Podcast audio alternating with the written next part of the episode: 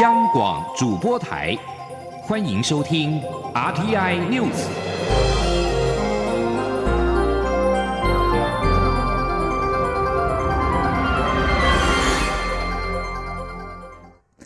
各位好，我是张睡华，欢迎收听这节央广主播台提供给您的 RTI News。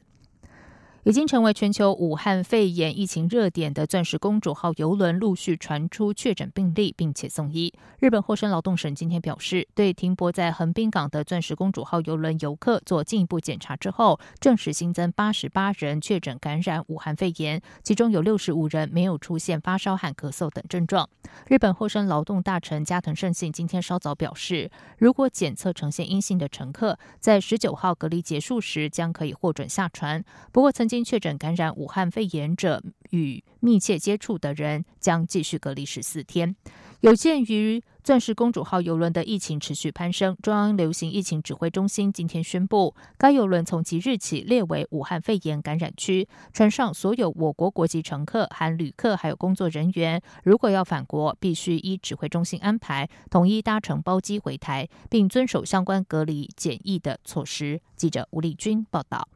在俗称武汉肺炎的 COVID-19 疫情持续冲击下，日本政府终于针对横滨港外几乎沦为小武汉的“钻石公主号”游轮完成裁剪工作。中央流行疫情指挥中心指挥官陈时中十八号在记者会上表示，由于日方已裁剪一千七百二十三件，截至目前共有四百四十五名确诊个案。而且其中一百九十二人裁剪时并无症状。有鉴于船上病例数逐日攀升，而且我国籍旅客也有四人确诊，为此指挥中心自即日起将“钻石公主号”列为武汉肺炎感染区。陈时中说：“考量疫情及维护国人的安全，并确保国人回国的权益，所以指挥中心我们宣布，该游轮自即日起。”列为武汉肺炎感染区，船上所有我国国籍的乘客、含旅客及工作人员，如欲返国，必须依指挥中心安排，统一搭乘包机回台，并遵守相关隔离检疫的措施。指挥中心执行官周志浩也说明，宣布“钻石公主号”游轮为疫区，代表针对离开这艘船的人，若是外国人要入境台湾，得予以适当的限制及处分；本国人返台也需配合法令执行防疫义务，包括若受到感染，则需住院隔离治疗；若无症状，也需视为接触者集中隔离。目前“钻石公主号”上共有二十二名台湾人，包括两名船员及二十名旅客，其中四名旅客受到感染，但只有两人有症状，另两人并无症状出现。针对何时可将“钻石公主号”的国人专机接回台湾，陈时中表示，目前台日双方还在针对细节洽谈中，体谅日本政府负担很大，因此会互相尊重，避免增加困扰。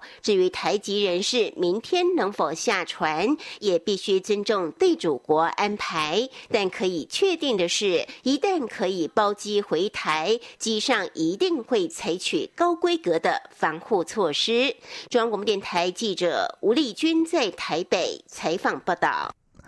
武汉肺炎疫情持续延烧，中央流行疫情指挥中心专家咨询小组召集人、台大副校长张尚淳今天直言，医界认为武汉肺炎会长期存在人群中，未来仍然要靠疫苗来防治，就像防治流感一样。然而，台湾有研发能力，但是在动物实验等阶段比较不够，必须加速研发，不能坐等别国开发。记者杨文君报道。科技部长陈良基与中央流行疫情指挥中心专家咨询小组召集人、台大副校长张尚纯十八号针对武汉肺炎疫情科技的部分进行直播对谈。张尚纯指出，武汉肺炎新型冠状病毒非常狡猾，轻症病人只有些微咳嗽，民众可能没有办法警觉到，就容易散播。所幸日前台湾成为全世界第四个分离出新型冠状病毒株的国家，对。新冠肺炎诊断与治疗两大医疗行为具莫大意义。张尚淳也指出，目前医界认为武汉肺炎将会长期存在人群中，未来还是需要靠疫苗来防治。国内是有机会研发出疫苗，但动物实验及临床实验资源比较不足，必须加速研发，不能坐等别国开发。他说：“这个部分不能说我们只坐着等人家开发啊，那，有时候呃，你你自己有办法做，还是也是很重要，因为。”呃，常常也会听到说会国际上进抢抢购疫苗的问题哦，所以你自己没有办法研发，没办法制造，那那其实还是很危险的。陈良基指出，二零零三年爆发 SARS 后，医疗界担忧新的病毒如何应对，当时就有纾困方案。后续更有禽流感、肠病毒、登革热等新病毒不断出现，因此科技部二零一零年就启动新兴感染症计划，五年为一期，一期契约投入新台币两亿到三点九亿。最新一期是二零二零年开始，目前已经有五千个以上的专利，集中在检测及疫苗，也培育。相当多的人才，不过张尚淳认为这经费是远远不够的。他也点出，当各界都关注时，资源会很多；但当事件平息，资源也会开始往下。建议政府要提前储备，才能在发生事件时紧急应应。陈良基则回应，科研确实要长期去培养，但政府经费难免会着重在解决眼前的问题，但至少都会让研究能量维持。若需要更多经费，则可引进跨部会一同支援。中央广播电台记者杨文君台北采访报道。首批从中国武汉包机返台的国人，今天清晨解除隔离，顺利返家。而中央流行疫情指挥中心今天公布了检疫所满意度调查表，著名对检疫所的整体满意度高达百分之九十六点五，其中不管是卫生组、安全组还是后勤组，也都有九成以上的好成绩。指挥官陈时中表示，满意度调查是为了让隔离环境更好，让隔离检疫更有效率。指挥中心表示，返家的两百四十六人后续仍然会请地方卫生局抽查、关心，也会提醒如果有症状，还是要通报或就医，一起做好防疫工作。接下来关心的是，第六届监察委员提名审荐小组今天召开第一次会议，蔡英文总统特地出席。他在致辞时表示，在监察院国家人权委员会组织法通过之后，监察院将会成为推动台湾人权保障的关键角色。因此，审荐小组委员的责任比以前更重大。他也相信，审荐小组一定能够为国家找出最适合的人选。记者欧阳梦平报道。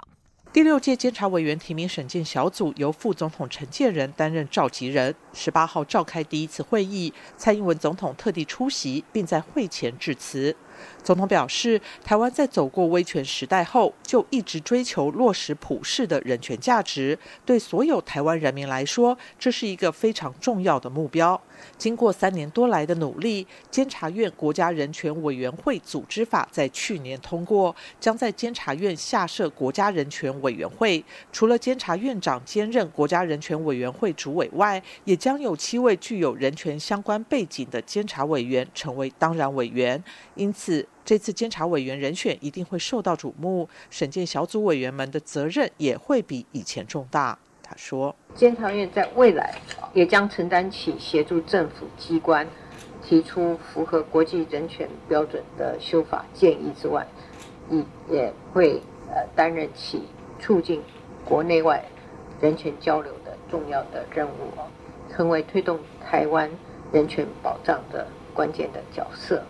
总统说，他有信心委员们提出的人选一定会符合社会的期待，并获得立法院同意，让台湾人权发展能更完善。召集人副总统陈建仁致辞时则表示，这是台湾第一次有国家人权委员会，也受到全世界的关注，因为有调查权，还包含监察委员的职权等。他希望委员们能够通盘考量，协助总统完成提名监察委员的宪法职责。中央广播电台记者欧阳梦平在台北采访报道。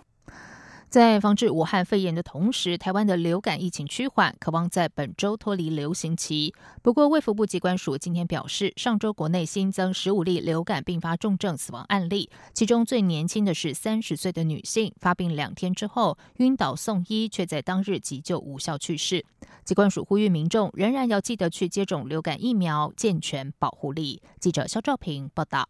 卫生福利部疾病管制署十八号表示，虽然国内流感疫情持续降温，但还是处于流行期，尤其寒流来袭，呼吁民众不要掉以轻心。机关署疫情中心副主任郭宏伟表示，二月九号到二月十五号，门急诊类流感就诊达六万零七百零四人次，较前一周下降有百分之二十七点六。不过，目前社区流行病毒仍以 A 型 H1N1 为主，且 B 型流感比例有上升趋势。他说：“那在呃社社区的这个病毒监测的部分，可以看到在近期的这个病呃阳性的病毒检体件数是有明显的一个下降。不过这个呃橘色的曲线是那个 B 型流感的呃所占的比例，那可以看到在 B 型流感的比例呃是有逐渐的升高。”机关署防疫医师林永清进一步说明，上周审查后的流感并发重症死亡案例，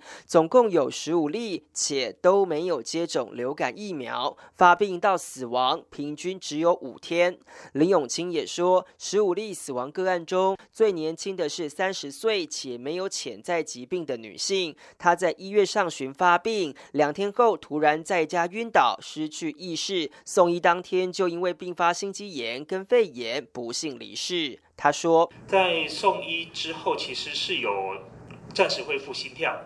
那也当时也是有使用叶克膜。不过后来就是经过检查，是发现是说他的脑部缺氧，已经呃已经缺氧的情形是蛮严重的，那也有器官衰竭的情形。后来还是发生了这个心跳停止的这个状况啊，所以他是在就医的当天就不幸的，后来就是心跳停止，然后急救。呃，没有效果，所以后来就不幸的过世。有鉴于社区流感病毒阳性件数下降，机关署预计最快本周就可以脱离流行期。不过，由于还有并发重症死亡个案，因此呼吁符合公费资格的民众尽速接种流感疫苗外，也提醒国人与即将开学的学生务必做好咳嗽礼节。中央广播电台记者肖照平采访报道。此外，卫福部机关署今天宣布，上周新增两例肠病毒并发重症个案，分别是十五岁的少年和六岁女童。机关署提醒，虽然五岁以下是肠病毒并发重症的高危险群，但其实青少年和成人也会有感染风险。最有效的预防方法就是正确洗手，环境也要注意清洁和消毒。在外电消息方面。武汉肺炎导致经济成长衰退的疑虑日深之际，欧元区财政部长十七号讨论如何采行对成长更友善的财政措施，或可刺激德国和荷兰做出更多投资。尽管欧洲中央银行和成长低迷的国家一再呼吁十九国组成的欧元区进行更多投资，欧元区多多年来对提出建年度建议的时候，大多是坚守中立政策。但欧元区最大经济体德国去年成长疲弱，中国爆发武汉肺炎疫情之后，经济下行的疑虑又起，这都让柏林软化了立场。财政部长讨论的文件指出，如果下行风险成真，财政回应就应该有所不同，以整体层面采取取更支持性的立场为目标。除了经济成长衰退，中国欧洲商会主席伍德克今天表示，如果武汉肺炎在中国对制药产业所构成的供应问题不能够很快解决，全球恐怕将会面临抗生素短缺。伍德克在北京的一场圆桌会议上表示，中国供应的同步性受到疫情爆发阻碍，在汽车的产业也凸显出这个问题。委内瑞拉总统马杜罗十七号表示，他并不惧怕军事战斗，并指控美国总统川普意图在区域盟友的支持下入侵委内瑞拉。在军方高层将领陪同下，马杜罗十七号发表电视演说，表示他们不要战争，不要暴力，不要恐怖主义，但并不害怕军事战斗，将会努力确保和平。马杜罗指控川普自信能轻易拿下委内瑞拉，已经聚集一个佣兵部队准备入侵。马杜罗在二零一八年当选连任，但国际社会普遍认定选举舞弊。反对派领袖国会议长瓜伊多去年一月自行宣布为临时总统，包括美国在内有五十多个国家承认，但马杜洛也获得土耳其、俄罗斯、中国和古巴等国家的支持。这里是中央广播电台台湾之音。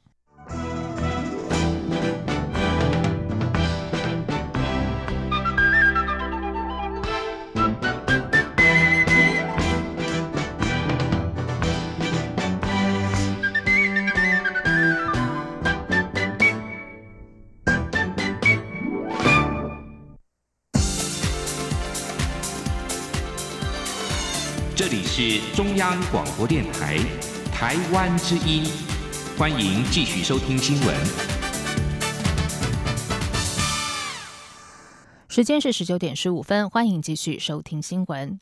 俗称武汉肺炎的 COVID-19 疫情持续，中国有许多企业开始复工。有立委呼吁，为了避免台资企业要求劳工前往中国大陆疫区工作，政府应该要强化介入权限。几个工商团体今天指出，台商企业大多尊重员工意愿，甚至会先劝导留在台湾工作或是放无薪假，并认为企业会自主风险管理，政府不用管这么多。记者谢嘉欣报道。武汉肺炎在中国大陆肆虐，不过当地许多企业逐渐复工，外界忧心台干台湾劳工赴中工作将身处高风险环境当中，成防疫缺口。甚至有立委表示，若劳工不愿意回到疫区工作，台湾企业应不得有惩处，并呼吁政府强化介入的力道，例如经济部可在政府采购、公司贷款、租税优惠等调整评价。若是中资企业，则应由陆委会及海基会建立管道做协商等。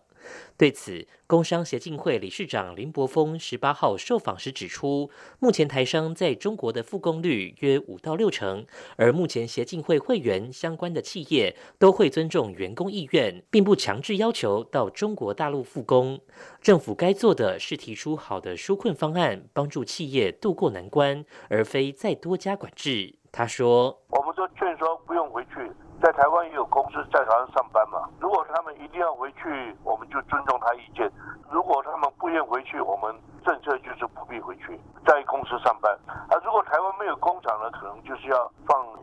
全国商业总会理事长赖正义表示。企业都会做好自主风险管理，尤其中国大陆现在工厂管理也有一套严格的防疫 SOP。台湾员工若不愿前往疫区复工，也不会逼他去。希望不要因噎废食，新增管制无此必要。中央广播电台记者谢嘉欣采访报道。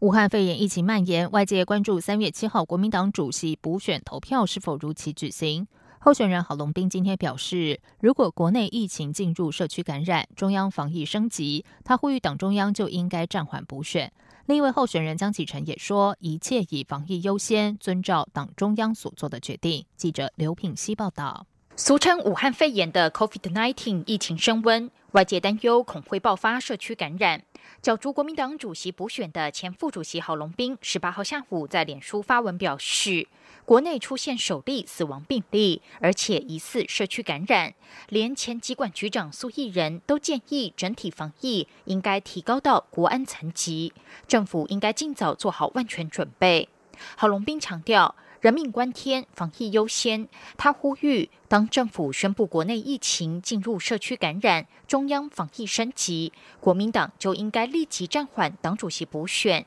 投入全民防疫作战，直到政府解除社区感染，再行恢复补选事宜。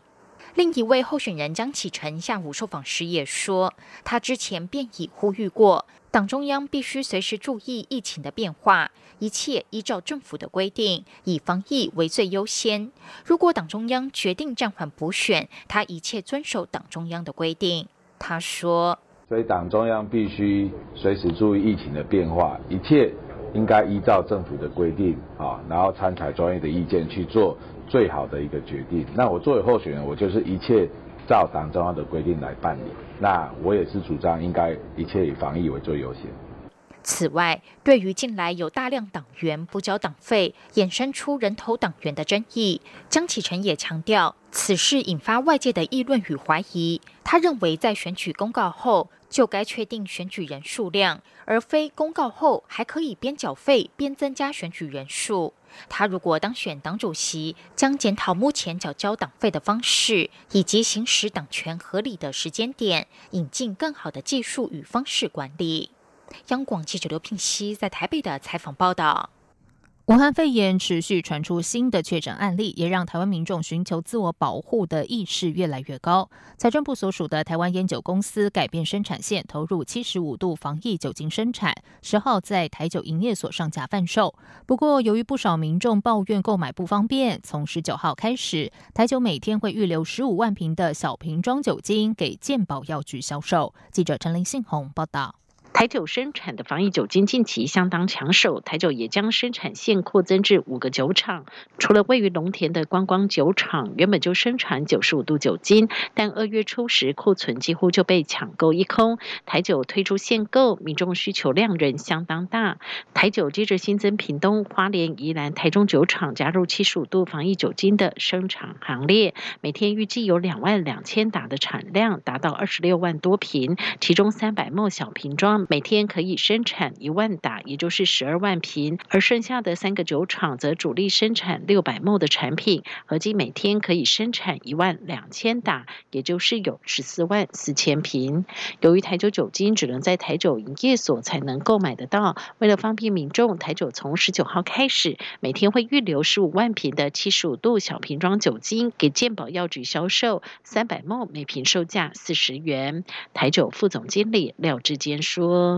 目前我们的规划，呃，因为流这个物流的部分，我们在啊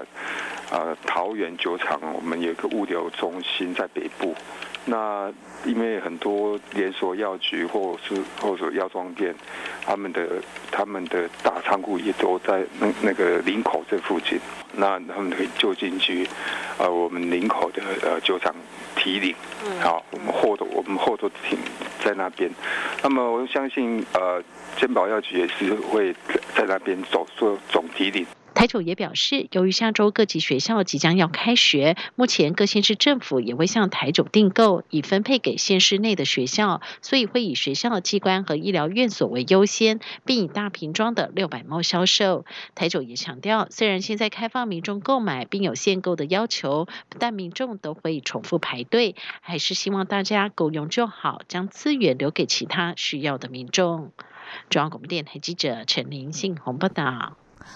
因武汉肺炎防疫需求，台酒全面投入防疫酒精生产，也有民众忧心后续是否会造成米酒的生产出现问题。台酒今天表示，米酒库存还有三个月，而且产能转换相当快，一旦库存在安全水位之下，就会赶工生产。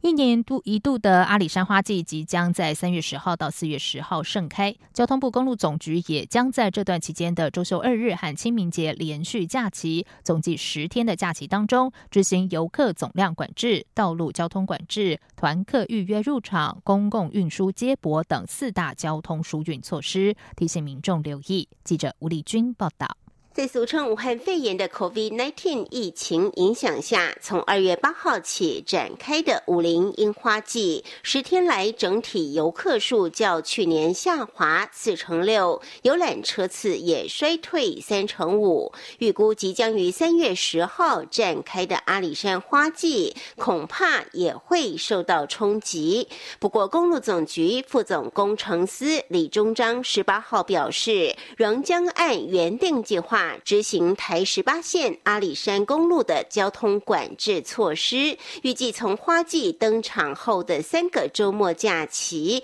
以及四月二号起一连四天的清明连假上午，从嘉义驾驶小客车上山的民众要注意，台十八线六十五点四 K 湖底到阿里山森林游乐区八十八点二 K 段，除了持工作证或住宿证明等相关证。件或婚丧喜庆等特殊情形外，进行小型车。李忠章说：“那小汽车原则上在假日的每天早上六点到十一点，从台十八线的六十五 K 是进行管制的。所以在大概台十八线的六十一点五 K 的位置，大概就是乐野服务区，也就是以前的八八新社。这地方我们会设置一个转乘接驳点，那这边会提供停车场。让要上山的小汽车停车接驳哈，这次是由嘉义客运来负责整个爱山疏运的接驳。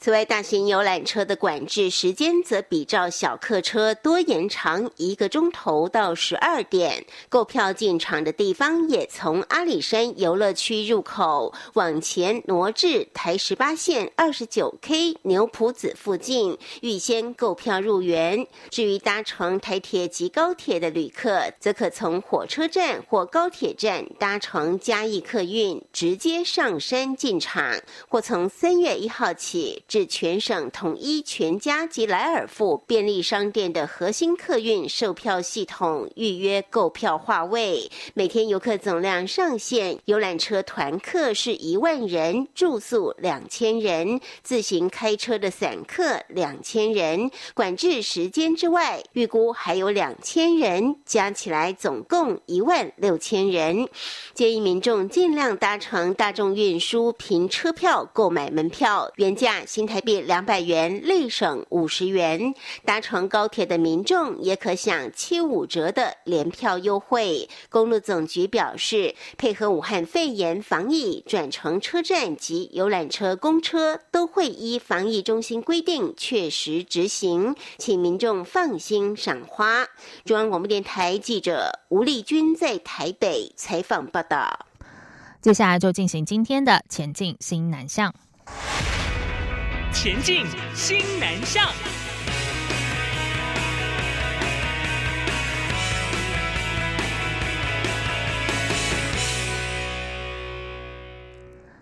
新北市教育局整合各局处资源，正式启用新著名好学平台，并将相关内容分为语言、技术等五大学院课程资讯。只要是涉及在新北市，不论拿的是身份证、居留证或是以工身份，都可以报名参加。平台在六月之后还将会增加五种文字语言的服务。记者陈国伟报道。新北市政府建制新著名好学平台，由教育局整合市府各局处的新著名学习资源，涉及在新北市的新著名都可以线上查询语文、人文、技术、教育进修等五大学院的实体课程资讯，并提供线上报名、个人学习记录以及客制化学习地图服务。新北市教育局表示，好学平台上目前有一百九十七门课程，绝大部分免费，少数职训课程收取材料费。教育局长张明文说：“主要呃是整合了我们例如文化局、呃社会局、民政局、劳工局、职训中心、家庭教育中心，它是全面性的。好，它并不是只有呃线上的学习，很多的就业，还有很多的资讯。”还有很多的服务哦，我想所有的都可以在线上得到最完整的照顾。教育局也邀请两名新著名好学代表现身分享以往在新北乐学的经验。来自越南的阮红女在越南读完高中后，跟着丈夫定居三重，从国小补校读到大学，并参与新著名语文教学支援人员，共备社群。目前在中义国小等三所学校担任越南语教师。来自辽国的陈安黎擅长辽国传统舞蹈，他平日晚间在漳河国中补校上课，假日到庄敬高。时参加新著名专班学习餐饮管理，他期盼自己能不断精进，成为两个儿子的表率。教育局提到，后续将透过新著名相关协会宣传新著名好学平台，并规划在六月后，除了现有的中文语言，将在陆续增加语文、缅甸文、泰文、越南文及印尼文，共六种文字显示服务。中央广播电台记者陈国伟新北采访报道。